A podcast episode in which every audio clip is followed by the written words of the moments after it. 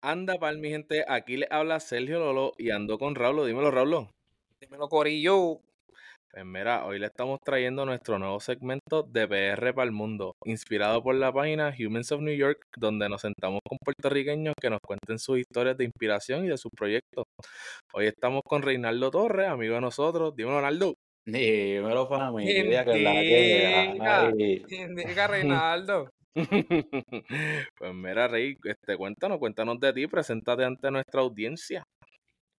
Bueno, pues, primero que nada, gracias por la oportunidad, por invitarme. Claro. Y, papi, agradecido. Pues, mi nombre es Reinaldo. Como ya dijeron, soy de la capital de Puerto Rico, Bayamón. Y, claro que sí.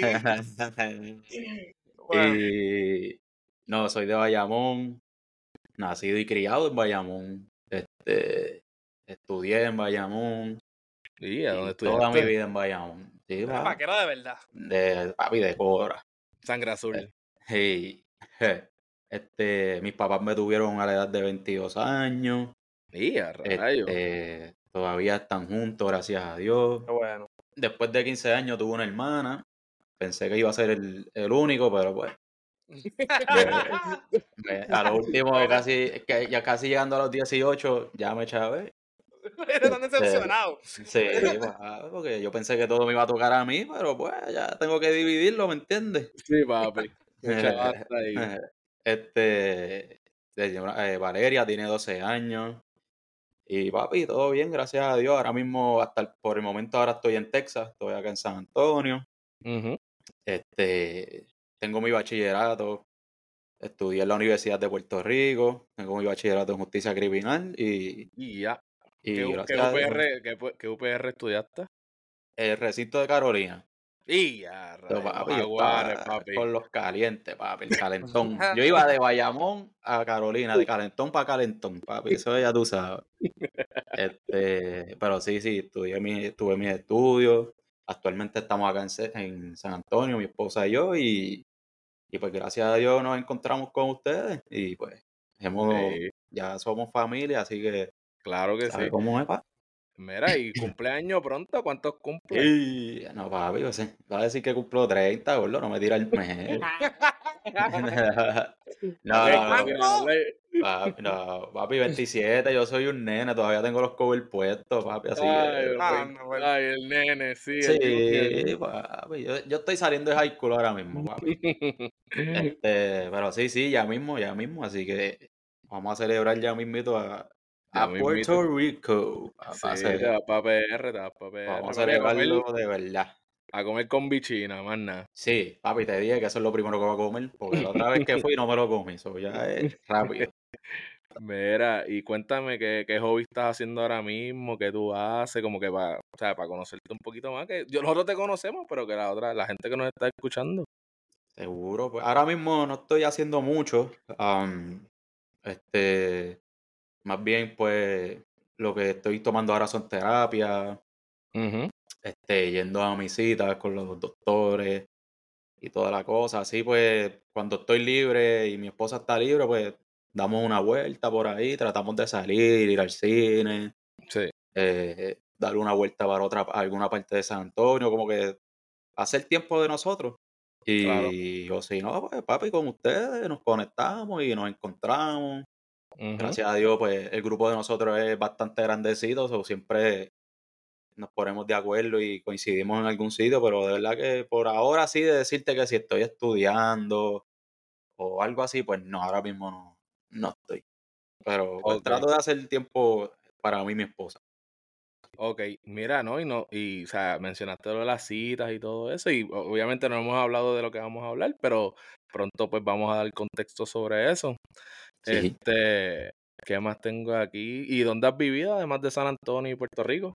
Bueno, yo estuve en Puerto Rico hasta el 2019. Este, después que estudié, mi- después que terminé mi bachillerato, traté de conseguir trabajo relacionado al, al bachillerato en justicia criminal. Se me hizo un poquito complicado y pues ahí entonces decidí moverme a, a Virginia, a la casa de mis tíos. Ya yo había, ya yo había empezado a mi relación con mi esposa éramos novios para aquel entonces, entonces pues, tú me entiendes, ella era una muchacha buena y pues yo quería estar con ella. Digo, Era. es, es, déjame Cuidado. arreglarlo, espérate. Es, este, y pues, pues, era una persona que yo quería estar con ella para tener un futuro y pues, buscando trabajo y no encontré en Puerto Rico, pues de, tomé la decisión de ir a, a Virginia, a casa de mis tíos, a ver si encontraba algo relacionado. Ok. Eh, casi, casi entro a la po- policía de Virginia, de Newport News, Ajá. pero este, hubo un problema con la, con la entrevista y qué sé yo, y pues no se dio. Y pues seguí buscando trabajo en Virginia y, y pues tenía, no conseguí, traté de trabajar en el correo, no pude y qué sé yo. Tra- terminé trabajando en Bush Garden de seguridad. ¿Qué? Yo no sabía eso. Sí. So, tú Papi, no yo era- meter a Busch Garden. Yo era de los que chequeaba bulto, papi. Yo era de los que le quitaba las navajas a la gente, papi. No puedes traer con esa, con esa fila para acá. Y los sándwiches también. Ah, sí, papi, la- la- los sándwiches, las aguas, todo, todo. Este, y, y nada, entonces ahí pues estuve trabajando high season, fue solamente Christmas, eh, Navidad, temporada navideña, y pues ahí tenía dos opciones. O quedarme en Virginia y seguir buscando trabajo, o virar a Puerto Rico, pero y en Puerto Rico iba a empezar de cero porque ella había renunciado a mi trabajo y todo, pues. Y pues decidí quedarme en Virginia. Me di la oportunidad de quedarme en Virginia. Ok. Mira, y quería preguntarte antes, pero no pude preguntarte cómo tú nos conoces a nosotros. Oh, ajá, yo fui para un casino. Escuchen esta historia, no, mentira, mentira. Este, coincidí con una amiga que estudió conmigo en high school. Estaba viviendo, está viviendo aquí en San Antonio. Y entonces un día estábamos hablando, empezamos a tener comunicación para encontrarnos, ella y su novio, que vinieran a mi casa y qué sé yo. Ajá. Y entonces, cuando estábamos contactándonos, nos dimos cuenta que ella vive a una luz de mi casa. Sí, súper cerquita. Angeli y Edgardo, si me están escuchando, un abrazo. Este, y pues entonces estuvieron aquí en mi casa y la segunda ocasión que nos fuimos a reunir con ellos, ahí yo conocí a, a Sergio. Y ahí estamos viendo, si no me equivoco, era un juego de fútbol o de pelota. Este, Raúl estaba para ese día, yo no me acuerdo si Raúl estaba ahí.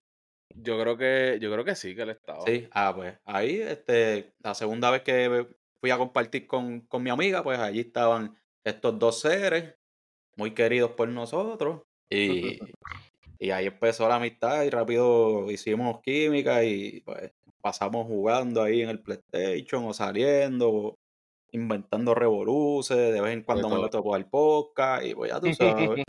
Sí, hay, ¿sabes? la gente que nos escucha, eh, este, Reinaldo fue un guest en nuestro episodio del álbum de data de Tiny. Así mismo. estuvo ahí, sí, él estuvo ahí con nosotros, este, así que vayan a escuchar ese episodio para que lo escuchen a él, tirarle a Raúl Alejandro y a toda esa gente. Ah, wow. Sí, yo pido disculpas porque ese episodio fue bien loco. Creo que no vamos a monetizar ese episodio, pero, pues, pero son problemas de rookie, son problemas de rookie. Está bien, pero se pasó bien, eso es lo importante. Sí, papi. Pues mira, entonces cuéntame cuáles fueron tus, este, o sea, como que tus aspiraciones y tus metas, como que, ¿sabes? Tirame un timeline, entonces como que, ajá, te graduaste y todo, como que antes, como que me contaste un poquito de Virginia, este, después de eso, como que cómo decidiste, como que, ajá, después de eso. Pues yo, yo, yo estudié justicia criminal porque yo siempre, y a lo mejor va a sonar bien clichoso, pero desde chiquito yo siempre quise ser policía. Este, tenía un abuelo que era policía, tenía otro abuelo Ajá. que era alguacil, y tuve, tengo un tío, él, ya falleció, pero tengo un tío que era juez.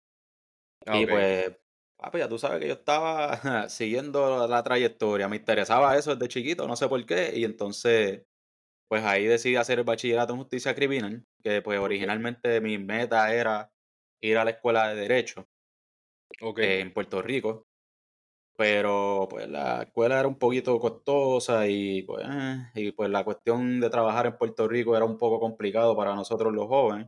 no se encuentra mucho trabajo. Sí, mucho, mucha gente, o sea, pueden relate to that, como que pasa que no encontramos si no tienes pala, y hay que hablar claro, si encuentras pala, pues te tienes que ir, ¿me entiendes? Tienes que buscar Así mismo vida. En Puerto Rico, si no tienes pala, no trabajas. Sí, si encuentras, si encuentras trabajo, ¿sabes? Exacto, Raúl, o sea, si no encuentras trabajo, este, te van a pagar bien poco, ¿entiendes? Y yo pienso que el problema está en que como la cosa, como la situación económica allá está bien difícil, las personas mayores que aún están trabajando no quieren abandonar sus puestos porque si dejan de trabajar, brother, no van a tener con qué sostener sus gastos, ¿me entiendes? Y pues esas personas mayores están aguantando esos puestos en los cuales nosotros los jóvenes pudiésemos trabajar, pero pues eso es un asunto que podemos hablar en otra ocasión. Pero otro, les, les, puedo hacer un reportaje a los, a los Jay Fonseca.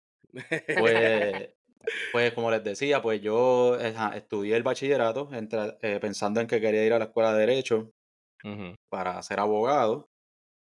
Y pues por cuestiones económicas y todo eso, pues no pude. Y como les mencioné, pues como ya estaba empezando mi relación con mi esposa y pues quería estar con ella y tener un futuro más seguro y, pues establecer mi vida con ella, decido mudarme a Virginia. Con la mente de que pues buscaré algún trabajo seguro. Eh, y pues cuando llego a Virginia, lo que busco es ser policía. Eso yo se lo dije a mi tío. Yo ya yo tengo mi bachillerato y casualmente él tenía un amigo que trabaja en la policía. Y, y pues por cuestiones de entrevista y qué sé yo, pues no se pudo realizar la entrevista. Pero sí, mi objetivo cuando yo llegué a Virginia era ser policía. Sí. Ahí entonces me encuentro en el momento de que, como les mencioné, de que pues como que pues me quedo acá en Virginia, pero tengo que seguir buscando y o volver a Puerto Rico sin trabajo, ¿me entiendes? Y pues estaba ahí como que en ese vaivén. Y pues entonces da la casualidad que mi tía este, era militar. Y pues ella fue la que me, me empezó a hablar de ella, ella es veterana. Y pues me empezó a hablar de, del Army y todo eso.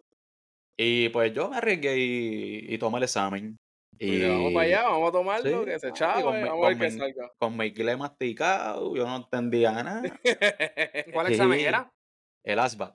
Ese es un examen que ellos, las Fuerzas Armadas te dan para que, dependiendo de del resultado que tú saques en ese examen, pues con ese resultado ellos deciden si tú pasas para join este, a cualquier Fuerza Armada, ya sea el Air Force o Navy o el Army, cualquier Fuerza Armada. Pero el primer paso es tomar ese examen y pues ya ahí entonces si lo pasas pues seguiría subiendo escalones. Y pues sí, prácticamente mis, mis aspiraciones eran ser abogado, ser policía, pero pues el destino tenía otros planes, así que pues terminé siendo militar. Entonces, ya que entraste a la milicia, ¿cuál fue tu primera base? Mm. Yo entré a, al ejército del año 2020 entonces, año COVID, ¿sabes? ¿Durante la pandemia Sí, no, cuando, yo entró el Basic, cuando ahí entrando como el primer mes, ahí explotó el COVID, de que el boom, de que cerraron todo, este, sé que se estaba muriendo mucha gente, entonces el problema es que cuando tú estás en el basic training, tú no tienes contacto con nadie de afuera. Comunicación, sí, te quitan todo. Wow. Sí, papi, nosotros no podíamos, no, o sea, no sabíamos nada de nuestros familiares, no sabíamos nada porque no podíamos usar el teléfono, no podíamos... No, hicieron excepciones, nada. Podíamos usar, hubo algunas cuantas veces que usamos el teléfono, pero, papi, eran cinco minutos, tres minutos. Que tampoco era que te daban como que hablar todo el día, ¿me entiendes? No, y tú sabes que cuando uno llama a, su, a la madre puertorriqueña, ah, esos primeros cinco minutos es hablando de la tía, de, la hermana, de lo que pasó, chisme de la familia, mira que si los precios de cono no bajan, ¿tú me ah, entiendes? Así, así mismo es, papá, así mismo es. este, entonces, se chavaron los cinco minutos. Se chavaron, entonces pues yo trataba, de, mira, mira, mis, mira, si me daban tres minutos, mira mí, cómo yo me dividía. Tenía que llamar en, en esos tres minutos, llamar a mi esposa, llamar a mi mamá, llamar a mi papá y llamar a mi abuela. Son cuatro personas para tres minutos. Así que imagínate cómo era ese estilo de conversación. Eh, mira, ¿cómo estás? Cuéntame, ¿qué pasó? Ah, todo, todo bien. boom, y ya. ¿Están bien allá? Sí, ok, boom, y ya. Sí. Este, pero sí, cuando entramos, cuando yo entré, eh, fue en el 2020, ahí fue que empezó el COVID bien brutal y qué sé yo. Um, yo hice el basic training en Fort Jackson, eso es en Carolina del Sur. Allí estuve tres meses, si no me equivoco. Y de luego de ahí fui a hacer mi training del, del trabajo que yo iba a hacer para el Army. Era. Fui a Fort Leonard Wood, eso es en Missouri. Ok. Allí estuve un, mes más, yo creo. Y después que terminé todo eso, ahí van contando seis meses, ¿verdad? Pues es un detalle que no dije que, se me, que pasé, fue que yo no vi a mi familia durante esos seis meses. porque pues debido al COVID, pues cancelaron todas las graduaciones. Ya mi familia tenía todo pago para la primera graduación, hotel, pasaje, carro, todo. Y como explotó el COVID, se canceló todo. Pues teníamos una leve esperanza de que por lo menos para la graduación del trabajo, pues ellos podrían venir. Y tampoco. So ya ahí son seis meses cuando termino todos mis training, mi first duty station, eh, la, primera, la primera base a la que tengo, que tengo asignada, fue Corea del Sur, papá. So, rayos. Cuenta seis, más lejos. Sí, sí. Más lejos no te podían, más, lejos, no te podían llevar. Cuenta seis meses más el año, eh, un año de tour que yo hice en Corea. So, yo no vi a mi familia ni a mi esposa en un año y seis meses. No, papi, eso está lo loco. ¿Qué tú hacías en Corea? Como ¿Cuál era tu trabajo con, este con el Army? Mi trabajo terminó siendo este, va a sonar gracioso, truck driver. Yo era troquero, yo era troquero. Ah, este, sí, sí, yo, mi trabajo estaba relacionado con todo lo que era transporte terrestre. Este, ya sean troces, zombies, cualquier tipo de... de... tú guiabas tú guiabas los zombies, las homeles y... Sí, yo guiaba... ¿Tuviste tanque? no, no, no, Los tanques no, los tanques no. Pero todo cuestión de que si troce, eh, Zombie o eh, el MTV, que son como unas pick-up que tiene el Army ahora. Todo eso yo lo vi. En Corea, yo estuve asignado a una unidad de transporte. Y pues mi trabajo era directo de transporte. Pues yo tenía que estar a cargo de un camión, eh, hacerle los chequeos semanales, si aceite, que si tenía algo roto. Y nosotros hacíamos convoys. La, las misiones, la mayoría de las misiones que yo tuve en Corea fueron convoys. Eh, desde la base donde yo estaba hasta Seúl, que es la capital de Corea del Sur. De Corea, ok. Y para un poquito, bueno, no complicar, pero como que un dato curioso es que la base donde yo estaba, yo estaba a 10 millas de Corea del Norte. So, si ¿verdad? Pasara algo de que se formaba un problema o algo, que, este, guerra, pues yo era, papi, de los primeros que tenía que cruzar la frontera. Sí, primer, sí. primer sí, nosotros éramos la unidad más cerca de ellos, o si pasaba algo, nosotros éramos los primeros que respondíamos. Así que imagínate cuál nivel yo estaba de riesgo de que, ¿verdad? Gracias a Dios, pues no pasó nada. Lo más que pasó fue COVID, pero, pero sí, fue un trabajo, a mí me gustó, no voy a decir que no me gustó, pero tuvo su, tuvimos nuestros grandes riesgos ahí. Sí, claro. No, y, no solamente riesgo, o sea, tú tienes eso en tu mente todos los días, loco. O sea, sí. el estrés que un soldado está teniendo de que en un minuto puede pasar algo, tenemos que irnos para Corea del Norte para hacer esto, lo otro, ¿entiendes? Y durante COVID, tú no has visto a tu familia hace un año y medio, hace, yo no me este imagino, eh, no me imagino lo que. yo pienso que el, ejército, te puedo decir, tengo mis diferentes opiniones, pero si una persona se me acerca a mí y me dice, mira, tú fuiste, ¿verdad? Este, tú eres soldado y qué sé yo, ¿qué, ¿cuál es tu consejo? Yo le diría, mira, el ejército, úsalo como tu último recurso.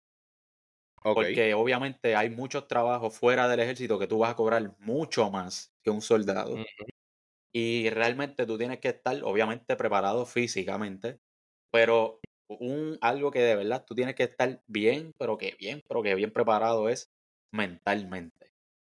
Porque, por ejemplo, a mí, pues yo estuve un año y medio lejos de mi familia. Hubo días que, papi, que yo decía, wow, yo no sé cómo yo estoy aquí todavía, porque uno se vuelve loco solo en un cuarto. Obviamente salía, hacíamos cosas porque habían otros compañeros boricuas y eso sí, así hice muchos muchos amigos este, y conocidos y pues uno hacía de vez en cuando los fines de semana salía y qué sé yo, pero ¿Me entiendes? Ah, entonces son 13 horas de diferencia. So, para yo llamar a mi esposa tenía que acostarme de madrugada casi porque cuando yo estaba despierto ella estaba durmiendo y cuando ella estaba despierta yo estaba durmiendo. Así que un año y medio y añádele 13 horas de diferencia.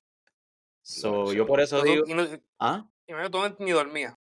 Sí, sí, bueno, sí, sí, obviamente tenía que coger mi sueño porque pues el, el, el- el trabajo de, en el ejército- de ser un soldado es fuerte, no te lo voy a negar, no es un, no es un trabajo de oficina. Este, Sí. pero eh, fui, eh, como les dije, tiene que ser un trabajo que tú estés mentalmente preparado y tienes que, pues, vas a estar solo, en al- cualquier momento te pueden dar un deployment, porque yo estando en Corea me podían dar un deployment para otro lado. Y eso era más tiempo que iba a estar sin ver a mi familia, ¿me entiendes? Este, so, sí, yo digo que yo pienso que pues tienes que estar bien preparado mentalmente y psicológicamente.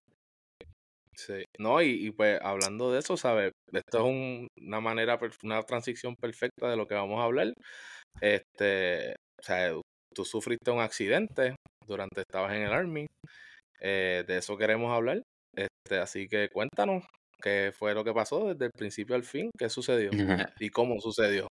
Pues, pues yo, yo estuve ese año en Corea. Entonces, luego de Corea, a mí me, me asignaron órdenes a, a Fort Hood. Ahora se llama Fort Cavazos, acá en. Texas. Ahí me tocó una unidad de di- distro. Yo estaba a cargo de distribuir comi- eh, la comida, el, el, la- los rounds, las balas. Ok. Este, pero para los training, no era como que la- eh, no era como que para, para Live combat. Exacto, ajá. exacto. Pero sí usábamos el live, este, live round, live, balas vivas. Sí, balas Ajá, reales. sí. Este, entonces, pues yo estaba a cargo de repartir todo armamento, comida, si nos íbamos a un training, por ejemplo, este, hay un training que se llama NTC, que es en California, Que eso es como que literalmente te preparan para ir a deployment. Y ahí, en ese evento, a mí me tocó distribuir este, de- desde hielo, comida, agua, eh, al- eh, armamento y gasolina. Ok. Sí. Um, so acá en Texas, cuando llegué a Fort Hood o a Fort Cavazo, me tocó de- eh, pues distro, distribuir el armamento y comida. Pues, pues sí, este, un, un día estábamos, yo estuve en, en Quilín un año y, si no me equivoco, un año y medio, casi dos años. Eh, entonces, pues estuve allá, mi esposa consiguió trabajo rápido, eh, ya, nos estaba, ya nos habíamos establecido, teníamos apartamentos, gracias a Dios nos iba muy bien. Eh, pues ya yo había, en un momento dado, cuando yo estaba en Fort Hood, ya yo había tenido algunos, unos- unas diferencias con algunos de eh, mis sargentos de leadership como tal de la unidad. Y entonces pues yo decidí comenzar el proceso de, de, de salir, de separarme del ejército. Ok. Porque eso tú tienes que hacer un proceso, ¿no? Eso no es como que tú vas a recursos humanos y le dices, mira, esta es mi carta de renuncia. No, pa, tú tienes que, No, eh, exacto. sí, tú tienes que ir a, a hacer una- un, un procedimiento tedioso, pero es el procedimiento que todo soldado tiene que seguir sin excepción de nadie. Entonces, en ese momento, ya cuando estábamos establecidos y todo, llevamos un par de tiempo ya, eh, cuando yo empiezo ese proceso de, de empezar las clases y todo, la semana próxima que yo fui a comenzar mi proceso, nos mandaron a entrenar a Gunnery. ¿no? Eh, no sé, no Ajá, sé sí, cómo pues, español, este, pero es un... Vamos a decir eh, go- eh, como pistoleo, como, Ajá, algo Como así. que Entonces, tiro, como tiro, práctica, práctica de tiro. exacto. Pero, ok, entonces este, para este training que era de Gunnery, era, tú ibas a usar el arma en, en el, encima de un, de un transporte, ya sea de un camión o un, un. Humvee o lo que sea. Sí, las grandotas, las grandotas Exacto. que ponen. Pues, ¿qué pasa? Ese training, yo lo fui, fuimos al range ese día. Yo había ido, fueron dos veces. La el primer día lo tu- no tuve problema. Disparé y qué sé yo, tomé el training porque primero te dan balas blancas y luego te dan balas a- vivas. So, primero tú disparas con balas blancas, ajustas Ujú. la pistola o el arma que te den para, pues, eh, para cualificar. Y entonces al otro día me tocaba el arma, eh, las balas vivas. Pues Pues entonces ahí, eh, nada, me levanté temprano, fui, llegué a la base y qué sé yo, y fuimos al range. Este, ahí en ese momento yo iba a disparar con una unidad completamente diferente a la mía. con las personas que yo iba a disparar, disparar no eran nada, no era ningún conocido mío. Era una diferente unidad y nos mandaron con ellos a, a, entrenar con ellos el arma, con el arma. Ok. Pues solamente habíamos dos personas con el arma que yo tenía. el arma que yo tenía era una M249, es una machingo. Entonces, pues solamente éramos dos personas. Pues cuando llegamos a este range, yo estoy normal, yo llegué tranquilo, con mi chaleco antibala, el casco y todo, teníamos, estábamos todos listos. Cuando me toca mi turno, pues la eh, nos posteamos en el. Es como un hill, un little, un pequeño hill. Y ahí hay como un wow de madera. Ellos hacen como un molde de madera. Y pues ahí tú usas ese molde, tú lo puedes usar, tú tienes que imaginarte que es una pared. Y pues te ponen como una ventanita, te simulan una ventana. estás entrenando como si estuvieras en una pared. Como, ok. Entonces, pues, cuando a mí me toca disparar, pues yo comienzo a disparar. Eh, son tres posiciones. Disparas en el piso, acostado literalmente completamente en el piso, eh, mirando hacia el frente. La segunda posición es arrodillado, en kneeling. Y la última es parado. Pues yo hago, ya, cuando yo paso el acostado y el kneeling, que paso al standing, estoy disparando. Eh, esto lo que, lo que les voy a contar es lo que a mí me contaron, porque yo no me acuerdo de nada. O sea, yo, yo me fui, eh, yo, yo me fui pasado, yo me fui inconsciente. Claro. Sí. Eh, cuando yo estoy ahí, el, cuando estoy disparando para mis últimos tres targets, el, el arma comienza a dispararse sola. Yo siento como que el arma, yo no le estoy dando el, al gatillo para disparar. So ella está disparando sola. Pues, como es una machingo, es un arma bastante grande, pues cuando está disparando, me en Puerto Rico le decimos patea, pero cuando el arma está disparando, la parte trasera del arma me está dando en el pecho. Pues yo estoy tratando de, estabilizarla para, pues, no para tratar de no dispararle a las personas que están alrededor mío. Este, eso, que el arma no le dispare a las personas que estaban al lado mío, porque yo no estaba jalando el gatillo. Pero, ajá. Entonces, eh, la pistola sigue disparando y un momento dado el arma toca el suelo. Y el, al tocar el suelo, eh, no sé si fue una, una bala, si la bala rebotó o, o lo que me dijeron fue que cuando la pistola tocó el suelo, el arma se partió en dos y una bala, yo recibí el primer impacto de bala en mi estómago.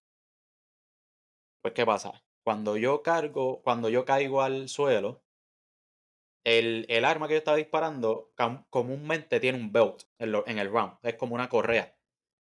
Ok. Sí, eh, para, pero en entonces que yo estaba disparando, yo lo tenía como en un drone. Es como un magazine de plástico. Como un bolt. El de, ajá. Y pues allá adentro están, todos, están todos los rounds. Pues cuando yo cargo, el detalle es que el arma sigue disparando en círculo. Sí, en círculo, exacto, se va, fue loca. Sí, y el arma no dejó de disparar hasta que no tuvo, hasta que no le quedaba ni una sola. Se le acabó todo ese round. Wow. El problema ahí, pues, lo que sucedió fue que al, yo recibí el primer impacto en mi abdomen, caigo, la pistola, el arma sigue disparando en círculos, y ahí me coge mi pierna izquierda. Yo recibí, para, hacer, para que ustedes lo puedan visualizar, yo recibí los impactos de bala que yo recibí en la pierna izquierda van desde mi tobillo hacia mi muslo. Ok. No toda mi pierna. Yo, o sea, yo tengo mi pierna, yo sigo con mi pierna. Pero las partes que se vieron afectadas en mi pierna fueron de ese lado. Eh, yo recibí entre 8 a 9 disparos. Wow. ¿En la pierna o mm. fueron diferentes partes, incluyendo el estómago? Eh, sí, en el abdomen. El primero lo recibí en el, en el, en el abdomen, en el área del estómago. pero el mayor impacto fue la pierna izquierda y mi abdomen. Este, como yo tenía el chaleco, pues, ¿verdad? No recibí ningún impacto este, en mi. De la cintura hacia arriba no recibí ningún impacto en mi pecho ni en, ni en la cabeza, gracias a Dios. Y pues, ahí pues Eh, ahí fue empezó el corre.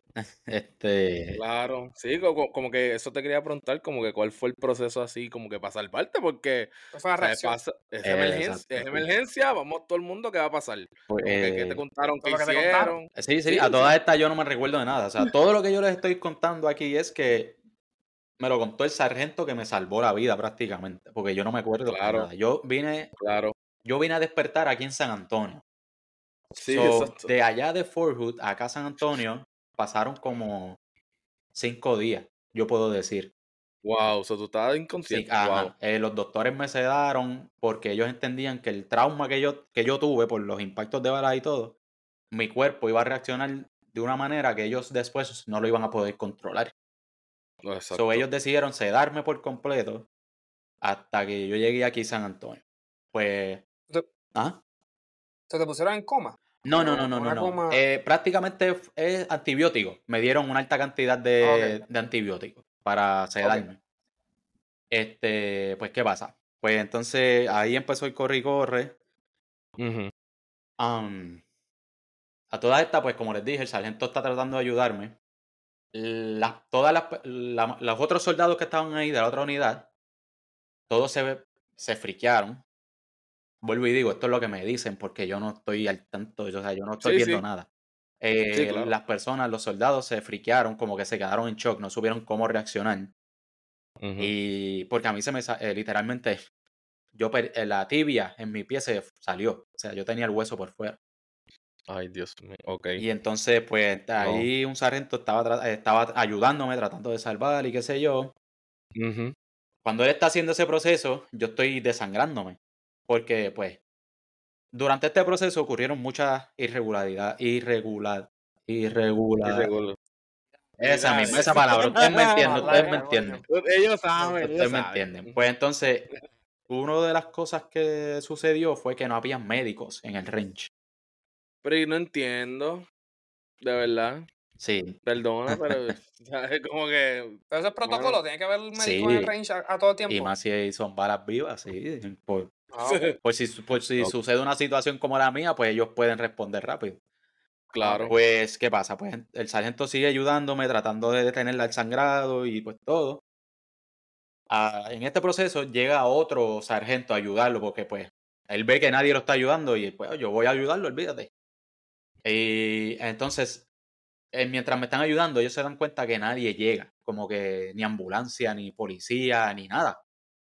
Normal. Y entonces, pues, el sargento que me está ayudando le dice al otro, mira, vete a la torre a ver qué es lo que está sucediendo, porque se supone que la persona que está allá arriba encargada de la torre haya llamado ya a paramédicos o a, o a alguien para que nos venga a ayudar. Exacto. Pues cuando el sargento sube, el, el, el lieutenant, el oficial que estaba encargado del range, de la torre, él estaba debajo de la mesa llorando.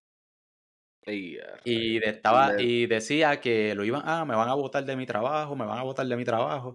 Y el sargento le dijo, mira, brother, este, reacciona, o sea, tenemos, lo estamos perdiendo, tienes que llamar a alguien rápido, llamar a la ambulancia, es lo que sea. Se frizó. Se frizó, se frizó. Sí, ajá, ese fue en shock también. Se fue en shock. Este, pues ahí entonces llegaron la ambulancia. Ya cuando llega la ambulancia, yo me fui. Yo me, yo me desperté en un momento por- eh, en la ambulancia, dentro de la ambulancia, eh, pero los paramédicos me durmieron rápido. Ok. para Sí, que- me imagino que tu mismo cuerpo, o sea, el mismo shock, el mismo como que. Sí, para que yo no sintiera el dolor. Ajá, sí, porque el dolor era tan grande que ellos no Sí, querían que yo lo sintiera, o sea, que mi cuerpo no lo sintiera. So, yo me levanté, o sea, no me levanté porque estaba en la camilla, pero yo abrí mis ojos, vi que estaba dentro de una ambulancia y rápido, pop, me durmieron otra vez. Ajá. Eh, resumen, ¿verdad? Para hacerle el cuento largo o corto, el resultado pues fue que yo perdí 70% de mi sangre. Este, recibí, pues como les dije, de entre 8 a 9 impactos de bala. Eh, yo me bebí toda la sangre del, del main hospital de Fort Hood, este, Dornell, D- Dornell Hospital. So, cuando ellos me, cuando yo tomo toda la sangre, ellos me ellos me van a transferir a otro hospital en Temple, que es un, un, un otro lugar cerca de Fort Hood, a un hospital Sí. en Temple.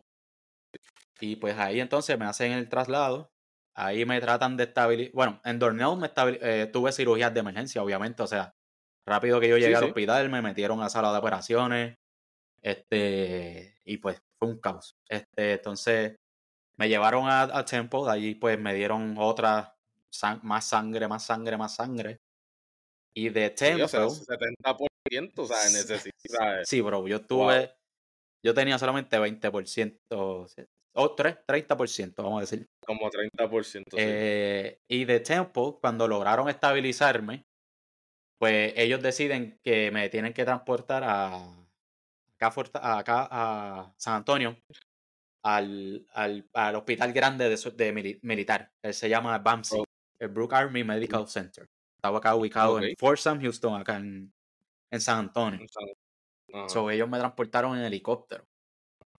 Cuando estábamos llegando acá a San Antonio, eh, había mal tiempo, so ellos tuvieron que aterrizar. Y una ambulancia llegó a donde, donde aterrizó el helicóptero y la ambulancia me llevó al acá al hospital de San Antonio. Ay, Dios mío. Acá, pues, pues eh, operaciones todos los días. Eh, a mí se me secaron mis riñones porque perdí tanta sangre que mis riñones se secaron. Yo recibía diálisis diario. Um, eh, resultado en mi pierna, pues mi pierna perdí, se vio afectado mi nervio ciático. Ahora mismo yo no siento nada en mi pie izquierdo. No puedo mover los dedos, no puedo mover lo que es del tobillo hacia abajo, yo no puedo mover nada y no siento nada.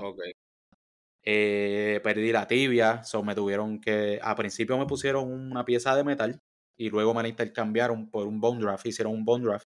Me cogieron hueso de mi cadera izquierda y me lo pusieron ahí. Eh, nervio ciático. En la cadera derecha, yo recibí un impacto de bala que afectó mi nervio de la pierna derecha, pero no igual que la pierna izquierda. So, en la pierna derecha yo siento, yo puedo sentir, puedo mover los dedos, pero no puedo subir ni bajar. O sea, puedo empujar el tobillo, pero no lo puedo subir hacia atrás. Ok. Este, en el estómago, eh, me, pues, me tuvieron que sacar parte de mi intestino, pues porque perdí tanta sangre que hubo parte que se murió. Este. Recibí un, impacto, un impacto, una de las balas entró. O una. algo que no les mencioné. Este, el problema de estas balas es que estas balas, cuando entran a tu cuerpo, explotan. Que ese, todo ese metal, eh, se, todas esas piezas de metal se van por tu cuerpo. Sí. ahora, ahora mismo, ahora mismo yo tengo pedacitos de bala en mi cuerpo. ahora mismo. Wow. Este, porque pues como están en áreas difíciles de extraer, pues los médicos no se quisieron correr la chance de que pues tratando de extraer, pues me viera, me afectara peor. Y pues entonces, pues hasta el momento pues tengo todavía pedazos de, de bala. Un, un pedazo de bala entró casi por la muñeca izquierda, o sea, de mi mano izquierda, y perdí el dedo índice de mi mano izquierda. Y pues ahora mismo, pues, este, tuve eh, más de 30 cirugías, eh, más de 30 operaciones. O sea, yo hubo un momento en que yo cogía operaciones diarias, de que me operaban en la tarde de un día, al otro día volví otra vez para la para el hospital porque ah, tuve una infección en el área donde de mi muslo. Ahí fue donde se vio afectado mi nervio asiático. Tuve una infección en esa área. So, pues cada vez que trataban de limpiar encontraban más y más profundo, pues perdí parte de mi, perdón, parte de mi músculo de, del pie izquierdo. So, yo no tengo, eh, yo no controlo mi pierna 100% ahora mismo, de mi pierna izquierda. La izquierda, ajá. Um, y pues nada, este, tuve que. Eh, eh, eh, sí, operaciones todos los días, medicamentos, grandes dosis de medicamentos, una lista, de hecho, que era. Sí, sí, sí brother. Este. Y pues tuve que volver poco a poco a. Porque pues yo perdí mi. Estuve tanto tiempo en cama que pues perdí mi habilidad de caminar. Tras que ya me había afectado por el nervio, pues perdí la habilidad de caminar. So, yo tuve que tomar terapias para aprender a caminar de nuevo. No me tomó mucho.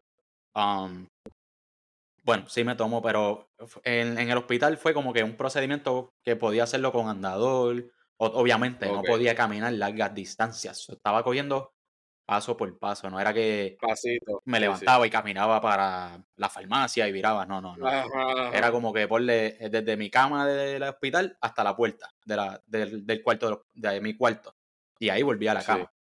¿Cuánto tiempo estuviste en el hospital? Yo estuve cuatro meses en, el hospital de eh, el BAMSI acá en San Antonio y un mes en un mes y medio en el Veteranos, en el VA Polytrauma acá en San Antonio. So, prácticamente estuve cinco meses y medio. Y para dar contexto, esto pasó hace recientemente. Eh, ¿Cuándo pasó el accidente?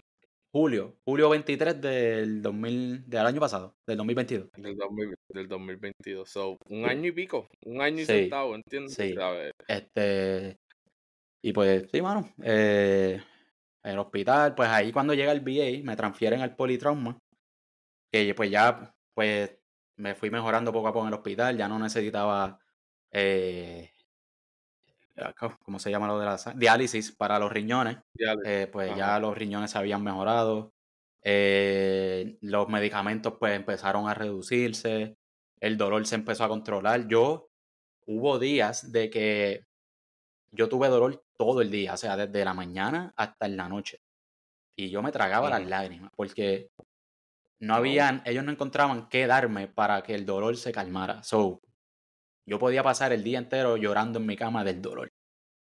pues hubo un tiempo en que pues ya el dolor eh, empezó a reducir, encontraron, ¿verdad? Que me podía, que medicamentos me podían ayudar. una persona me ayudó en mis heridas, a, curar mis heridas. Tuve una persona encargada eh, solamente a mi pain management, o sea, esa doctora solamente se encargaba de mi dolor, so ella era la encargada de darme los medicamentos para el dolor, otros doctores pues se encargaban eh, eh, de la cirugía. Eh, los principales fueron ortopedas, porque pues la mayor, el mayor injury que tuve fue en la pierna. Sí. Entonces, pues sí, fui mejorando poco a poco. Fue un proceso. Esos cinco, esos cuatro meses se hicieron eternos. Este, y cuando paso al VA, pues ya yo estoy ahí en silla de ruedas. Cuando llego al VA, pues ahí empiezo a tomar terapia ocupacional y terapia recreativa y terapia física. Ahí se enfocan más en mi proceso de volver a ser eh, independiente, volver como comer, como caminar, tratar de hacer toda, vestirme, como yo vestirme yo mismo, como bañarme yo mismo. Ir al baño. Ir al baño, exacto. básico. exacto. Y pues la terapia física, pues era pues ajustarme a cómo manejar mi pierna, ya que pues no está al 100%, cómo bregar con mi mano sin un dedo. Y pues sí, hasta hoy en día, o sea, a mí me dieron de alta de veterano, pero hasta hoy, después de un año y pico del accidente, yo sigo en citas semanales, o sea, yo no he parado. hoy, septiembre 2023. Exacto. Estamos un año y casi dos, tres meses. Un año y casi tres meses. Yo sigo, yo puedo decirle fácil, semanal. yo puedo tener entre cuatro o cinco citas semanales en todo este tiempo. Y entonces la pregunta que tengo es, ¿sabes? ¿Cómo tu esposa, tu familia, como que, cómo sobrellevaron todo este momento, ¿sabes? Es algo traumático para ti también, ¿sabes? Para ti, claro, pero también para tus seres queridos. Sí. Que están pasando el momento también. Sí, pues sí, fue un momento difícil para mi esposa, pues nosotros estábamos solos acá. Bueno, teníamos un, una, una de sus mejores amigas vivía en Austin. Pero en cuestión de familia no teníamos a nadie, estábamos nosotros solos. Sí, todo el mundo está en PR. Cuando sucede el, accidente, cuando sucede el evento, eh, pues se comunican. La primera que llaman es a mi esposa. Mi esposa está trabajando. Pero cuando la llaman, ella no le especifican. Ella le dicen, ah, eh, sí, este, es que Torres tuvo un accidente. Y ella dice, pues, ajá, y pues, pero fue grave o qué pasó. Y él dice, no, este, él está en emergencia, pero pues necesitamos que tú vengas. Y, pero no le especifican y mi esposa le dice, pues está bien, yo voy ahora. Y la persona que se comunicó con ella le dice, no, no, alguien te va a buscar, uno de los sargentos te va a buscar. Pues, Y ahí es que como que entra el miedo, Sí. que, ok, espérate, pues, Pues- esto es como que, ¿en serio? sí, pa, pues mi esposa me cuenta que ella estaba esperando, esperando que la buscaran. Y ella ve literalmente, eso ella me lo cuenta, literalmente ella ve una FJ. Ella trabajaba en PenFed Credit, eh, Credit Union, el banco. Ajá, y ella ajá. una FJ llegando al estacionamiento. Y cuando esa FJ hace el turn para, o sea, hace el movimiento de turn para doblar, se trepa como en una mini acera, una pequeña acera. Y la guagua se trepó en dos gomas. So, imagínate la velocidad que esa guagua iba. Que iba, iba así, sí, que Wow. iban desesperados. Ajá. So, ahí ella dice, aquí algo no Aquí está bien. algo. Ajá. Aquí pasó, le dio el feeling. El, el feeling de esposa, como que, espérate. Sí, Boom. sí, esto no está bien. Pues cuando ella se monta en el vehículo y qué sé yo, el sargento que la fue a buscar le dice, ah, este, ¿te dijeron lo que le, lo que le pasó a Torre? Y ella, no, me dijeron que está en el hospital, pero no me han dicho nada. Y él le cuenta a mi esposa qué fue lo que pasó. Y entonces él le dice, ah, llamaste a los papás de él. Y ella le dice, no, porque es que yo no sé, Sí, no, sabía nada, o sea, no sé nada. Y le dicen, pues yo creo que es mejor, deberías llamarlos. Un, un detalle, ¿verdad? Que no, que no les dije, pero yo estuve al borde de la muerte. O sea, mi esposa cuando llegó al hospital, ella, el doctor que me operó de emergencia le dijo, tu esposo está más allá que acá. Ujú. So, es- eso es un balde de agua fría, ¿me entiendes? So, Claro, chacho. So, ella, mi, pues, mi esposa, fue sola porque no había nadie. Mi esposa tuvo que llamar a mis papás. Ya tú sabes que mis papás se les cayó mis papás viven, viven en Puerto Rico, exacto. So, Exacto. imagínate que, imagínate llamar a unas personas a la, a la distancia, decirles que su hijo tuvo un accidente y está borde de la muerte. Este, No, wow. brother, se les cayó el mundo. Mi, Claro. mi papá, eh, mi papá ese mismo día viajó. Él, él viajó, salió pitado, después que mi esposa habló con él, salió pitado para el aeropuerto. Y entonces mi mamá no pudo viajar porque, o sea, no pudo viajar rápido porque ella tenía COVID. So, ella, tenía que esperar los cinco días esos que te, había, que te dan para la prueba negativa y qué sé yo, pues ella no pudo sí, ir. todo. Ajá. Pues entonces mi papá llega, mi papá hizo una escala y para añadirle más a, a el- a la cuestión, el- Claro, porque no, o sea, no, no- o sea, no se va poniendo nada mejor. Tú sigues de mal en peor, de mal en peor, de mal en peor, ¿me entiendes? Tú sigues añadiendo, Ajá. claro. Este, pues cuando mi papá ya hace la escala, el vuelo que va de la escala donde él está hacia acá, San Antonio, se lo cancelaron. Pues mi papá tuvo que de literalmente llorarle a las personas de la aerolínea de que por favor él necesitaba viajar. Pues le contó lo que me sucedió. Y sí, pues así es y ha sido fuerte. O sea, es un propósito, es un proceso que nadie, que yo no le deseo a nadie que tenga que pasar, a ningún padre, a ninguna esposa, a ningún hermano, por mi hermana, obviamente.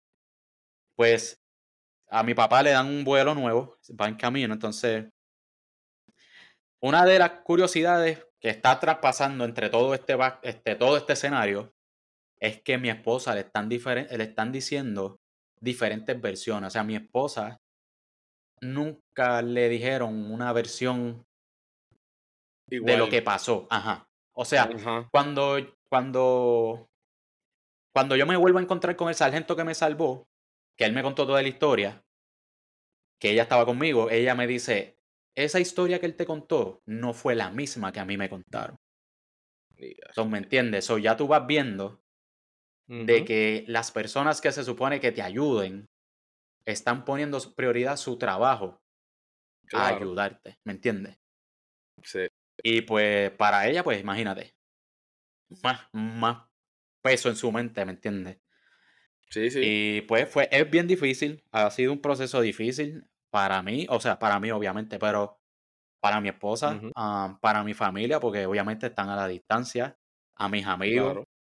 Eh, Sí. se enteraron por, por, o sea, la noticia se fue regando entre amigos y amigos y amigos, este, para la familia de mi esposa. Y fue, fue algo, es un- ha sido un proceso difícil hasta, hasta el sol de hoy, porque pues uno sigue cargando con eh, cuestiones psicológicas, ¿me entiendes? Esos feelings, o sea, un- de un, en un año tú no te vas a curar. O sea, no, No, va a pasar en nada. Este, y sí, fue, ha sido un proceso tedioso, largo. Um, y sí, mi esposa, pues, yo a todo el mundo le digo que, porque muchas personas me ven, me ven pues que yo estoy caminando, pero obviamente con ayuda de bastón y unos ganchos que me pusieron en, la piel, en las piernas. Y mucha gente me ve muy, bien comparado a cómo yo llegué al hospital. Y pues mucha gente me dice, wow, tú has hecho un buen un gran cambio. De verdad que te ves súper bien, te has rehabilitado muy bien, te has esforzado muy bien. Y yo siempre les digo, mira, si ustedes piensan que yo he hecho todo esto, mi esposa ha hecho el triple. Porque mi esposa fue la que me tuvo que bañar, mi esposa fue la que tuvo que limpiarme, mi esposa fue la que tuvo que cargarme, mi esposa fue la que tuvo que transferirme de una silla rueda al auto. Mi esposa fue la que tuvo que transferirme de una silla rueda a una ducha. Mi esposa me tuvo que eh, los medicamentos. O sea, ella fue mi esposa, pero ella se convirtió en enfermera, prácticamente. Sí, en tu caretaker, sí. Exacto. Está brutal y que, o sea, e, e, es de la noche a la mañana, papi. O sea, esto no es que ella tuvo cuatro años de, de, saber cómo hacerlo, un bachillerato. No, de la noche a la mañana yo tengo que saber los medicamentos, tengo que saber cómo hacer esto, cómo cambiar las cosas, cómo Ella fue la que me tuvo que limpiar las heridas cuando me dieron de alta. Eso, ella tenía que... Mm. Yo te puedo decir que lo más fuerte del proceso para ella y para mi familia eh, fue cómo todo cambió en cuestión de segundos. Porque como te mencioné eh, anteriormente, ya nosotros, mi esposa y yo, estábamos establecidos en, en, allá en Fort Hood. mi esposa tenía trabajo, yo tenía trabajo, ya teníamos nuestro diario vivir. Y de la nada, en cuestión de minutos, tu vida cambió. O sea, tú saliste de tu trabajo y llegaste a San Antonio. Tú no volviste a tu casa. ¿Entiendes lo que te quiero decir? Sí. yo creo que la parte más fuerte o la parte más chocante es esa, de cómo tu estilo de vida cambia en cuestión de segundos. Y para añadirle, eh, en todo, este, en todo este proceso que mi esposa, ¿verdad? Estaba con, ahí, lidiando con mi accidente y todo, mi suegro fallece.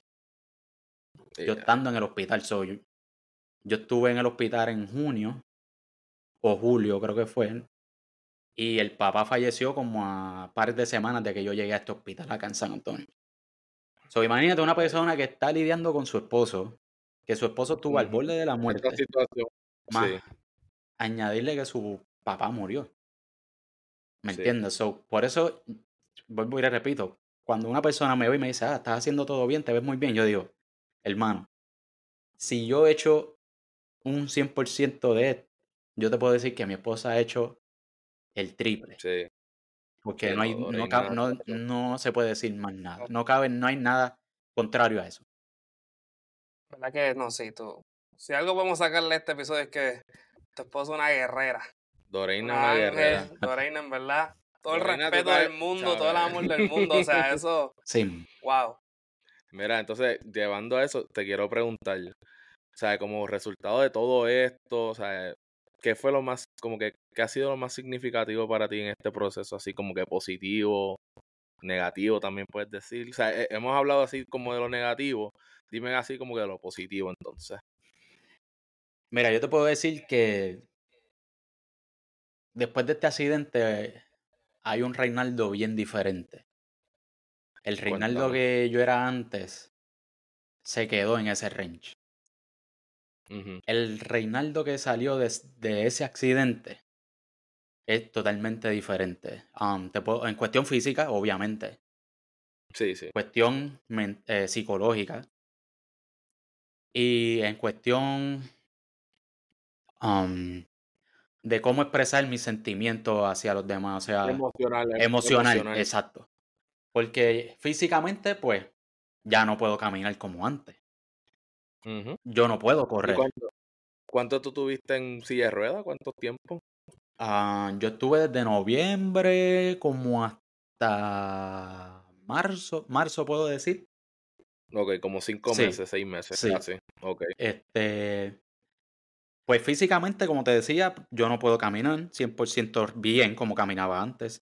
Yo no puedo correr, o sea, yo no puedo correr ahora mismo. Yo no puedo lavar el carro como yo lo lavaba antes. No puedo ayudar a mi esposa como ayudaba a mi esposa antes en cuestión, pues, en compra, en cuestión de compra, de cargar, pues yo no puedo levantar tanto peso aún. Claro. Y sí, eh, ha sido difícil, eh, pues, pero toma un tiempo y como les mencioné, esto no se cura de la, así de la noche a la mañana. Cuestión eh, emocional, te puedo decir. Ah, perdóname, físico positivo, pues, pues mis terapias. O sea, he vuelto a caminar, aunque no sea 100%. He vuelto a poder bañarme yo solo. He vuelto a poder vestirme yo solo. He vuelto a yo dar, a alimentarme yo solo. O sea, mi esposa no me tiene que ayudar en todo esto. Eh, aprendí a guiar nuevamente. So, yo estoy guiando, manejando. Eh, mi esposa ya no me tiene que transferir a la cama o a la, o a la, a la ducha. O a la ducha. Um, so, sí, te puedo decir que pues, he, sacado algo positivo. Le han metido bien. Le han metido gracias a la terapia, exacto. Sí, gracias, a los doctores, las terapias, de verdad que sí. Eh, cuestión emocional, pues, mano, positivamente emocional y psicológica, porque pues, las dos pueden estar juntas, te puedo decir que positivo no hay mucho. Te puedo decir que, pues, físicamente tú me ves, ustedes me ven y ustedes van a decir, ah, wow, mira, tú has mejorado un montón, o sea, tú te ves súper bien, pero, brother, psicológicamente, y te soy honesto, yo me siento stuck. Sí, he entendido. es como que mi cuerpo salió del range, como que pues terapia, todo. Pero mi mente se ha quedado allá, como que en esa caja. Sí. Entonces, pues, es, un, es una batalla diaria, porque pues... Es un proceso, eso, te iba a decir, es un proceso como, como, ¿sabes? Tuviste la terapia de, de, tu pierna, también vas a tener la terapia de tu mente, de tu, ¿sabes? De tus pensamientos, que tal vez no sea tan rápido como el, lo físico, pero, ¿sabes? No estás en lo mismo que antes, Rey no, no, obviamente, no, no, no, no, Obviamente, claro. Eso, que, tal vez, tal vez vamos a decir que, pues, ¿sabes? Vamos a compararlo, tal vez lo físico fue el conejo rápido, ¡pup! se fue un, leopardo, pero está bien, lo, mental pues está haciendo tortuga, pero no es que no vas a llegar, pero vas a llegar, ¿entiendes?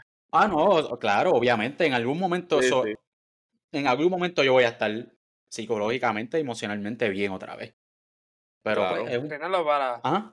añadir a la pregunta, ¿cómo hablamos físicamente, hablamos emocionalmente? ¿Qué tal espiritualmente? ¿Cómo te ha cambiado?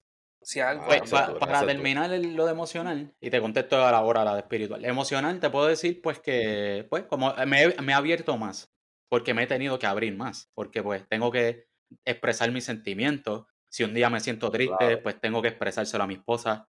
Si un día me siento que pues eh, no tengo ánimos de hacer nada, pues se lo tengo que decir a mi esposa. Pues no es nada malo, no es nada peligroso, pero pues, pues para que ella pues pueda aconsejarme o tratar de hacerme sentir bien. Y eso yo te puedo decir que ha sido algo positivo, que me he comunicado más con mi esposa. Y, pero pues, o sea, es un proceso, va a ser un proceso y yo sé que en algún momento voy a estar bien emocionalmente, pero por el momento no lo estoy. Tampoco estoy como estaba antes en el hospital, en ese punto de deprimido de que, brother, yo no quería hacer nada, yo lo que quería era dormir. O sea, yo no quería ver a nadie, yo no quería hablar con nadie. A este punto de que pues ahora trato de hacer actividades con mi esposa, con ustedes, a mi familia cuando me vienen a visitar. So, sí, he, sacado algo positivo y algo negativo de, de emocional. Espiritualmente, brother, y yo te puedo decir que ha sido el cambio puede sonar clichoso, yo sé que mucha gente no va a creer o mucha gente va a decir, ah, ya va este como que ah, a meter la religión. Pero, brother, yo tengo autoridad para decirte que espiritualmente yo he salido, yo he crecido. Una persona que perdió 70% de su sangre, una persona que se le secaron sus riñones, una persona que necesitaba diálisis todo el día, una persona que, exacto, perdí 70% de sangre, una persona que tuvo infecciones. Una persona que se prácticamente se desangró en el range y que a pronósticos de los médicos decían que yo iba a estar dos años en el hospital, decían que yo no iba a caminar, que decían que me tenían que amputar mi pierna izquierda, decían que pues como que yo no iba a ser normal, yo iba a ser un vegetal. ¿Me entiendes? Y yo te puedo decir a ti que Dios me levantó, brother. Sí. Y pues vuelvo y repito, mucha gente no me va a creer, mucha gente va, ya va este con la religión, pero vuelvo y le digo, yo tengo autoridad. Porque yo pasé por este proceso y yo volví a nacer espiritualmente, o sea, yo volví a la iglesia. Eh, aquí estamos asistiendo a una iglesia que los pastores son boricuas. Eh, pastor Dani González y la pastora Brenda, Brenda González. Eh, y brother, mira, mira, mira, mira, añádele esto. Les voy a dar un dato. Cuando, cuando mi esposa estaba buscando apartamento en, para establecernos acá en San Antonio, mi esposa estuvo varias semanas buscando. Y no buscaba, no encontraba, no le gustaba nada de lo que veía con mi papá, la acompañaba, no veían nada. Y, fui, visitaron, y visitaron varias áreas. Sí. Y llegan a donde yo vivo hoy. O sea, eh, la, última opción que tenían era donde yo vivo hoy, donde yo vivo hoy. Y mi papá, mi papá decía, mira, este, ya hemos visto mucho por hoy, vamos a volver al hospital, que pues él ya ha pasado mucho tiempo solo, vamos a estar con él. Y mi esposa le decía, no. Yo siento que al sitio donde vamos a ir es el que. Y mi papá decía, no, pero es que pues ya llevamos mucho tiempo. Y mi, esposa le dijo, dame la oportunidad. Vamos a ver ese apartamento y si no nos gusta, no vamos a ver más nada. Llegaron a este apartamento y a la iglesia donde yo estoy asistiendo queda a menos de tres, a menos de cinco minutos donde yo vivo. Wow. O sea, ¿me entiendes? Para mí no existen coincidencias. Y yo no estoy aquí, yo no estoy aquí implementándole la religión a ustedes o a los que nos están escuchando. No, no, no me vean de esa manera. Yo, yo les estoy contando mi experiencia. ¿Cómo? Claro. Sí, sí. O sea, pero les doy estos datos para que ustedes digan, wow, o sea, tiene, credibilidad, ¿me entiendes? Sí, no, y yo pienso en verdad, loco, o sea, tú tienes un propósito en esta vida, ¿sabes? Tú estás aquí por una razón, tú tienes un gran propósito, de verdad. Este, este y sí, sí, sí, obligado, o sea, yo a veces me siento hasta bien, bien ingrato o bien mal agradecido cuando oro o pido o hago oraciones y hago peticiones o algo. Yo le digo, wow, yo estoy pidiéndole a Dios un par de cosas y Dios ya me dio la vida. O sea, ¿qué, qué más yo le voy a pedir? ¿Me entiendes? Es como que Él te dio lo máximo y tú sigues como que pidiéndole, y, pero, o sea, la oración pues consiste de varias partes y pues sí, sí. es un proceso. Pero pues, o sea, yo te puedo decir a ti que sí, yo tengo un propósito, que sí, o sea, y hasta el sol de hoy no sé cuál es. Pero si yo me levanté de esa cama con todas esas con todos esos pronósticos de parte de los doctores. Ah, y que no estoy diciendo que los doctores, porque no estoy echando de mano a la ciencia. Pero, o sea, los, doctores me llevaron hasta donde ellos pudieron y todos sus pronósticos eran negativos. Y a menos de un año de que se cumpliera el accidente, ya yo estaba caminando. Cuando ellos dijeron que yo iba a estar en el hospital dos años. ¿Me, vas entendiendo? Y pues, brother, de verdad que espiritualmente yo te puedo decir que yo estoy ahora mismo creciendo y cre o sea, crecí y sigo creciendo día a día. Porque quiero acercarme más a Dios. Bueno. Quisiera que muchas personas experimentaran la experiencia que yo experimenté con Dios. Eh, quisiera que muchas personas se dieran cuenta de, de las cosas buenas que se están perdiendo al no estar cerca de Dios. Y yo no estoy jugando a nadie, no me malinterprete, porque nosotros tenemos libre albedrío. O sea, todos nosotros somos hijos de Dios. Está en ti creer o no creer. Y eso se te respeta. No todo el mundo tiene que creer. Eso es tu decisión. Y tenemos libre albedrío. O sea, es como que, pues, tú estás ahí, pero tú tienes libertad de hacer lo que te dé la gana. O sea, tú decides si quieres ir a la iglesia o no. Tú decides si quieres orar o no. Tú decides si quieres creer en Dios o no. So, Exacto. Pero en mi caso, en mi caso, yo te puedo decir que sí, yo quiero seguir creciendo. Quiero que otras personas, familias, amigos o cualquier persona que yo conozca. Mira, otro dato, y perdóname que vuelva para atrás otra vez. Cuando me dieron de alta, cuando, el, cuando a mí me dieron de alta y la primera vez que yo salí al mundo, otra vez, al cine, ¿tú sabes qué fue lo primero que me pasó? cuando yo me bajé del auto? ¿Qué pasó? Una persona que yo no conozco ni mi esposa conoce se acercó a mí y me dijo, ¿puedo orar por ti? Y a rayo. Lo, di- lo digo y se me paran los pelos. Brother, Sí, literal. una persona que yo no conozco, que yo después de casi seis meses yo vuelvo a salir y que la primera persona que yo vea al bajarme del auto venga y me diga, yo puedo orar por ti. No, chacho, sea, me paran los cualquiera. Brother, o sea, hay un mensaje, ¿me entiendes? hay un, hay un mensaje.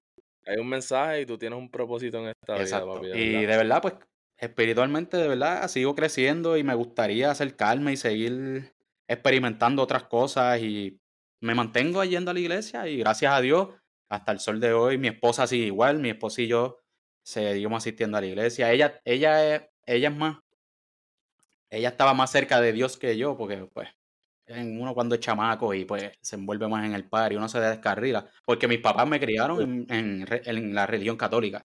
Todos mis años escolares yo estuve en escuelas católicas. So, no, fue, no fue culpa de mis padres, o sea, fue una decisión que yo tomé cuando chamaco, ah, pues mira, voy a seguir mi rumbo. Y yo entiendo que este proceso, después de yo hablar de todo lo negativo, si yo te puedo decir qué fue lo que más me marcó de este proceso, fue que a pesar de todo lo que yo hice, por eso es que yo te digo, hay un Reinaldo antes y después. A pesar de lo, a pesar de todo lo que yo hice anterior, antes del accidente, todas mis decisiones, todo lo que yo pasé y todo. Dios quiso que yo me levantara. De ahí, exacto. ¿Me entiendes? Y si Él me levantó, Él no me va a levantar. O sea, yo no tengo la cara de levantarme, de tener vida otra vez y yo volver a tomar las decisiones que tomé en el pasado. Eso es lo que me quiero referir. Exacto. So, yo sería un mal agradecido. Sí. Y ahora mismo yo me siento en deuda con Dios. So, yo tengo una deuda eterna con Él, ¿me entiendes? Y Sí. eso es algo que es significativo, que yo te puedo decir, pues, algo significativo del accidente, de todo lo que sucedió. Brother, acercarme a Dios, acercarme a la religión otra vez, volver a, a conocer, a comunicar, a conectar con la iglesia. Y hasta el sol de hoy lo sigo haciendo y lo seguiré haciendo. Entonces, ajá, dile ahí. Y ahora que se acerca tu cumpleaños, este próximo miércoles, septiembre 20, ¿verdad? Así mismo, ¿eh? Algo que le quieras decir a tu familia, a tus amigos, a tu Dilo. esposa. Cuéntanos, cuéntanos ahí. Ahí me la pusiste difícil. no, no, no. Este, mira, de verdad que una de las cosas que cuando les mencioné que como que psicológicamente todavía sigo teniendo una lucha diaria es que yo me siento culpable de lo que sucedió. Y, eh, o sea, les voy a explicar. Sigo sucedió, yo no tenía control del accidente porque lo que sucedió, lo que comenzó todo fue que la pistola, el arma tuvo un malfunction. So, yo no tuve nada que ver. Pero a cierto punto, y pues en mi mente, trabajando en mí, yo tenía el arma en mis manos. Soy yo pienso como que, wow, yo debía hacer algo para evitar todo este proceso. Y una de las cosas que, que yo siempre le, di- le digo a mi esposa, de verdad, es perdón. Yo le digo, mira, es perdón. Solamente le digo perdón. Y ella me dice, pero ¿por qué tú pides perdón? Y yo, bueno, me siento culpable también porque le quité su vida, o sea, le quité, o sea, vida de cuestión, su trabajo, sus amigos, su tiempo. O sea, mi esposa se convirtió en mi enfermera, o ella tuvo que renunciar a su trabajo para entregarse completa a mí, ¿me entiendes? Y eso para mí es un- una, una, una sensación de culpa o un sentimiento de culpa de que yo cargo encima de mí. Que no debiera ser así, cierto. Pero como les dije Sí. anteriormente, mm, mi aspecto emocional y psicológico no va a cambiar de la noche a la mañana. Es un proceso, eso, eso te iba a decir. En que cuestión- No se debería hacer así, pero es pro- Exacto. un proceso. Sí, sí, es un pro- es- puede tomar días, meses, años. No va a ser un proceso ligero como el físico. Exacto. Y, y, pues sí, una de las cosas que, pues, ya que me preguntaste, ya que me preguntaron, pues que yo le diría a mi familia, a mi esposa, pues yo le diría perdón. Porque yo no jamás en la vida jamás en la vida les desearía, hubiera deseado que ellos hubieran pasado por todo este proceso. Mis papás estando en Puerto Rico, que se enteraran por teléfono, mi hermana, mi abuela, mi familia, mis tíos, mis amigos. Créeme que es algo que yo no se lo deseo a nadie, o sea, es algo de que, pues, y pues, le pediría perdón. Y eh, nada, trabajar en mí, seguir trabajando en mí. Eh, les diría que pues estuvieran tranquilos porque pues obviamente pues con las terapias y todo pues he vuelto a estar un poco normal y, y voy a seguir recibiendo tratamiento médico que no es como que estoy solo ya en mi rumbo, ¿me entiendes? Sí, Pero sí. es algo difícil porque pues es más la cuestión. A veces yo me siento incómodo y no es ni por ni no es ni por yo mismo, no es ni por mi accidente, es por el por qué yo le hice a mi familia pasar por todo el proceso. El haber hecho que mi familia pasara por todo este proceso, el haber hecho que mi esposa pasara por todo este proceso. Mi esposa lidiando conmigo cuando su papá murió. So, mi esposa tuvo que ir a Puerto Rico. Originalmente ella iba por dos semanas y ella tuvo que virar en una semana porque yo estaba retrocediendo en mi rehabilitación. Pero no. es, algo, es eso, es como que pues. Es, ese más, es más bien ese sentimiento de culpa. Y pues algo que yo les diría, mira, que me perdonen y pues. Pero siento que eso es como te, como estábamos hablando, o sea, es porque te sientes así ahora, o sea, eres amado y Oh, sí, tu no, familia va a darlo todo, tu familia, tu familia va a darlo todo por ti, o no tienes que, o sea, no. en mi opinión, no tienes que pedir perdón. Muchachos, mira. No fue tu culpa, ¿sabes? No, claro, claro, claro. Pues, ¿Sabes? Y poco a poco, ¿sabes? Si te sientes, eh, si es como te sientes así, pues está bien. Pero como te digo, ¿sabes? Eh, tienes un propósito en esta vida. Mira, en, ahora que tú mencionas que muchas personas me aman, mira, en, cuando estaba sucediendo el proceso, yo cuando me desperté y pues volví a tener comunicación con mi familia, mi esposa y todo, me decían que había gente sin conocerme que estaban orando por mí. Habían iglesias sin conocerme, Sergio, Raúl, que, que oraban por mí. Mira, una, una vez mi hermana estudia en un colegio en Puerto Rico y ella estaba dejando saber que ya iba a tener un viaje de emergencia acá a San Antonio para verme. Y uno de los maestros le dice, mira Valeria, este, ¿tu hermano es el soldado que le sucedió esto? Y mi hermana le dice, sí. Y él, él le dice, mira, dile que en mi iglesia estamos orando por él. Brother, esa... Como que... Ahí volvemos otra vez, hay un mensaje, brother. Porque es como que todas esas oraciones de personas que yo ni conozco. Gente que se acercaba a mis papás y le decían, mira, estoy orando por tu hijo. A mi esposa, a mi suegra. Que hasta el sol de hoy yo no lo he visto. ¿Me entiendes? Y sí. y sí, obviamente mi, mi familia, mi esposa, mis amigos me demostraron que obviamente me aman. O sea, o el grupo que yo tengo acá con ustedes, o sea, obviamente siguen tan pendientes de nosotros. Y sí, y sí, y es un sentimiento que realmente, honestamente, no debería cargar. Es un sentimiento que no me hace nada positivo. Pero vuelvo y te repito, en la cuestión psicológica y mental es algo que, pues, va a tomar tiempo. A y, pues, eh, contestándole, ¿verdad? Resumido a Raúl, pues, le pediría a mi familia perdón, a mis amigos que me perdonen y a mi esposa, obviamente. Y, y nada, este, que va a vivir, estoy dándole el 100%, brother, y, y no me voy a quitar. O sea, tengo, de verdad, quiero volver a estar, aunque no sea un 100%, pero vamos a decir un 80% físico, ¿me entiendes? So, sí, o sea, voy a seguir dando lo mejor de mí y, y no me voy a quitar y pues de la religión mucho menos, bro, de verdad que sí. Esa, esa, es la actitud, papi. Mira, y fue un honor que fuera nuestro primer eh, guest aquí, ¿sabes? En este nuevo segmento, fue esta conversación fue algo ah, impactante, claro, ¿sabes? Fue, fue buena conversación y de verdad, papi, te queremos, ¿sabes? Nos conocimos hace poco pero eres un hermano para nosotros, papi. Y aquí nos tienes para. gracias, gracias a ustedes. saben que, los aprecio mucho. Y antes de, irnos, si me dan la oportunidad, Sergio y Raúl, quiero decir algo, breve.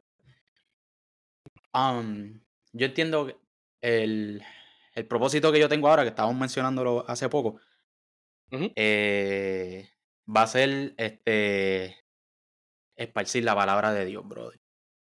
Es algo, pues, de la única manera que yo puedo decir, mira, yo voy a pagarle, digo, y a pagarle entre comillas, porque es una deuda eterna. Yo voy a pagarle a Dios que Él me dio vida expandiendo su palabra.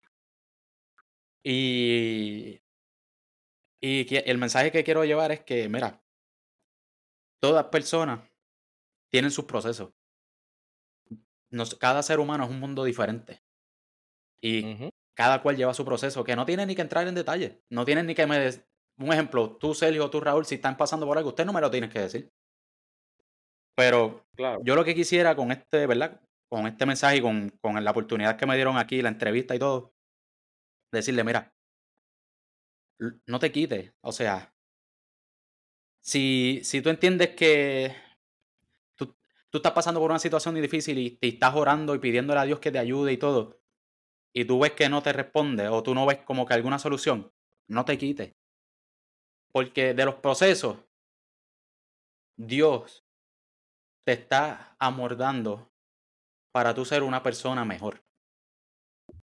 O sea, tú, es necesario que tú pases por ese fuego para que tú te conviertas en una persona mejor de la que tú eras antes. Si me estoy explicando. Sí, sí. Y cuando tú estás pasando por un proceso y tú dices, wow, yo oro, oro, oro y no veo nada, soluciones, no veo nada. Mira, hermano, si en ese momento tú dices, ay, me estoy cansando de orar, tú llegas a un punto en que tú dices, ya yo no, me estoy cansando de orar, ahí es que tú tienes que orar más. Si tú llegas a un punto en que tú dices, yo clamo, clamo, clamo y no llega nada, ahí es, en ese momento que tú digas, ya no, yo, ya yo estoy cansándome de clamar, ahí tú clamas más fuerte. Cuando tú pides, si tú en tu oración, tú lo que estás es pidiendo y pidiendo y pidiendo y pidiendo, agradece. O si tú estás agradeciendo, agradeciendo, agradeciendo, agradeciendo, haz peticiones o haz una mezcla de agradecimiento y peticiones. Porque muchas veces nosotros pedimos, pero cuando Dios quiere algo de nosotros, mm, ¿me entiendes? Ahí echamos para atrás. Y, y, seguir el camino de Dios no es fácil. Es, es, algo difícil. Que porque tienes que cambiar tu vida. En muchos cambios cambias tu estilo de vida. Mucha gente no te va a querer ser tu amigo porque pues al, al cambio de tu estilo de vida. Mucha gente no va a querer seguir eso. Pero cuando tú llegas a ese punto, que tú dices, wow, yo sigo a Dios, pero yo veo como que muchas cosas difíciles. eso es el mensaje positivo. Que debes de acercarte, de seguir acercándote más y más y más a Él. Porque Dios no es un Dios de negatividad, Dios no es un Dios de castigo, Dios es un Dios de positivismo, un Dios de, de amor, un Dios de positividad, un Dios de fuerza. ¿Me entiendes? So, cuando ustedes, mi gente, tengan sus procesos y entiendan que no lo pueden hacer, ya ahí tienen todos los, todas las herramientas que yo, que yo las he hecho personalmente, eso se las estoy brindando. Y más aún, véanme a mí, piensen en mí. Piensen que yo soy una carta de representación de Dios. O sea, Dios me está usando para decirles a ustedes, ah, ustedes piensan que ustedes oran y yo no los escucho, yo no los escucho, ustedes piden soluciones y yo no los escucho, yo no se las doy. Miren a Reinaldo aquí. ¿Entiende lo que te quiero decir? Una persona que estuvo más cerca de la muerte que de la vida. Mira dónde está hoy un año y pico después del accidente. Son mi gente, no te quites y de verdad que acércate a Dios, acércate a la iglesia, hacer, hazlo. No te vas, créeme que no se van a arrepentir. Y vuelvo y repito, no estoy obligando a nadie, por favor, no, y no estoy jugando a nadie.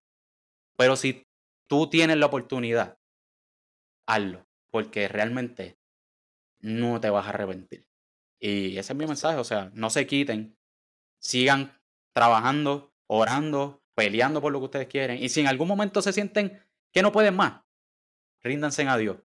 Eso es como que, mira, Dios, yo llevo el timón todo este proceso, en todo este proceso y no encuentro nada. Dale el timón a él. Y tú vas a ver. Y tú vas a ver que las cosas te van a cambiar. Y si te sientes así, revisita esta entrevista, brother, y escucha mi historia. Y vas a decir, wow, a lo mejor, yo no, a lo mejor no, son las mismas situaciones, pero volvemos. Es una situación, lo que tenemos en común es seguir adelante, ¿me entiendes? caerte, levantarte y seguir. So, ese es el mensaje, brother. Eso es lo que les quería decir. en verdad, Reinaldo, o sea, para pa el trauma que tuviste, en verdad que era una persona con muchas bendiciones. Eh, y vuelvo a decir, Doreina, qué ángel. ¿Qué ángel te mandó, Reinaldo, en verdad? Es un ángel que te mandó Dios. No, de verdad que no, y Rey, Era una persona tan feliz, ¿sabes? Nos hace reír. Graciosa. Graciosa, ¿sabes? Mm. papi, el que te conoce, el que te conoce no sabe, no sabe lo que has pasado y, ¿sabes? Como te dije ahorita, ¿sabes? Te queremos, papi, a saber. Igual, igual. Eres un hermano para nosotros, así que fue un honor, de verdad. Así que, mi gente, los quiero mucho. Gracias por escucharnos. si tienes una persona si tienes una persona también que, que quiera, eh, hacer una entrevista con nosotros en este nuevo segmento, tíranos a nuestro DM eh, o, personalmente a Raúl o a nosotros. Así que nos vemos, mi gente. Un aplauso, un aplauso. gracias, gracias por la oportunidad. Gracias por la oportunidad. Nos vemos.